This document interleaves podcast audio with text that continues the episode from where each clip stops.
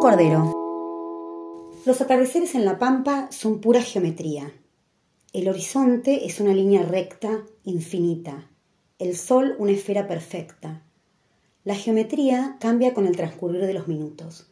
Esfera completa, media esfera, tercio de esfera, cuarto de esfera. No deben existir estos términos en geometría, pero siempre me gustó pensarlo así. Durante los minutos que preceden a la muerte del sol, la línea naranja se funciona con la del horizonte. Después, ese reflejo anaranjado que tiñe el monte, la tierra, los caballos y los cuerpos. María Elena, siempre la llamamos así, como si fuera un solo nombre, es una con su caballo. Mi hermana tiene la gracia de toda la fauna campestre, la de los teros que nos sobrevuelan amenazantes cuando osamos acercarnos a sus nidos, la del relincho de los potros, la de las liebres con su rapidez imposible. Vos seguí tranquila que yo voy a galopar un poco, me dice. Sabe que no la puedo seguir y no me expone a eso, porque María no galopa, corre, levanta la cola del recado y aprieta las rodillas, levita ahí, semiparada. Me embelezo cada vez que la veo, no me acostumbro a esa danza vertiginosa, a tanta belleza. Velocidad kamikaze, de caballo tropezando, de cuerpo volando por los aires, de cráneo roto. Siempre habitada por esa furia. Nunca supe si nació con ella o fue creciendo, como esas plantas parásitas que se abrazan a los árboles. Caminando por las calles desiertas del pueblo, acompañada por uno o dos perros callejeros. Cara opaca por la tierra que trae del campo, en contraste con los ojos castaños, enormes, brillantes, ojos de animé, le digo, y se enoja las manos con tajos dibujados por algún alambre de púa y esas uñas que devora hasta hacerse sangrar. Tengo frío, quiero volver a casa y tomarme un té.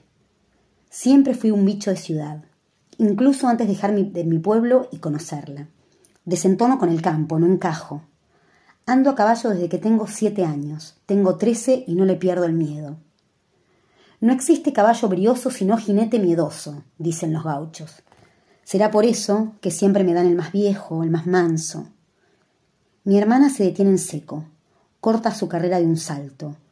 Yo, improvisando un galope torpe, me acerco. Quiero decirle que tengo frío, que quiero volver a casa. Pero adivino la respuesta. No hace frío, vos siempre tenés frío. Volvemos con la luz de la luna. En el campo es mayor que yo. Manda, decide, se vuelve déspota y yo la sigo, siempre.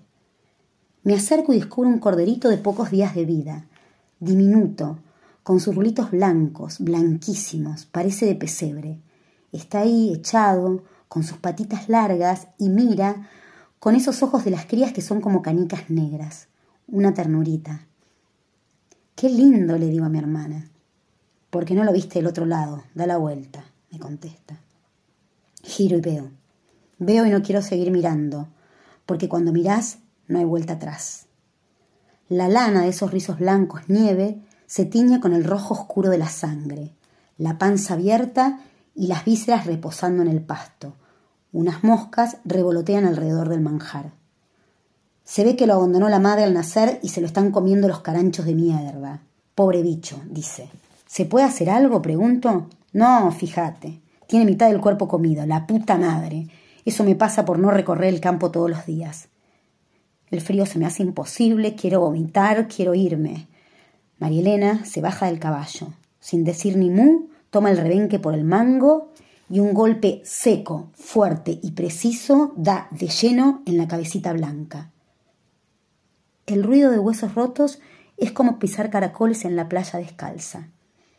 Desde arriba, ahí donde estoy, la sangre parece manar del rebenque, chorros finos y potentes, como cuando jugamos con témpera y jeringas. Mejor así, así sufre menos, dice. Sube al caballo, manos y remeras manchadas de sangre. Está acostumbrada, como cuando con mi abuelo le retuercen el cuello a un pollo para la cena, o de un puntazo corta la infección del cuello de una vaca y pus amarilla y espesa sale a borbotones. Lo sé porque me lo cuenta, me lo cuenta con lujo de detalles, aunque yo le diga pará, listo, basta. Sufre menos. ¿Cómo sabe ella que sienten los animales? ¿Cómo sabe que ese golpe es menos violento que desangrarse? Quizás se hubiera ido quedando dormido, de a poquito, pero las dos preferimos pensar que fue lo mejor. Yo para dejar de mirar. Ella porque no quiere saber que la furia le salió del cuerpo y se hizo golpe mortal y se hizo ruido de huesos rotos y se hizo chorros de sangre negra. Volvemos en silencio al paso.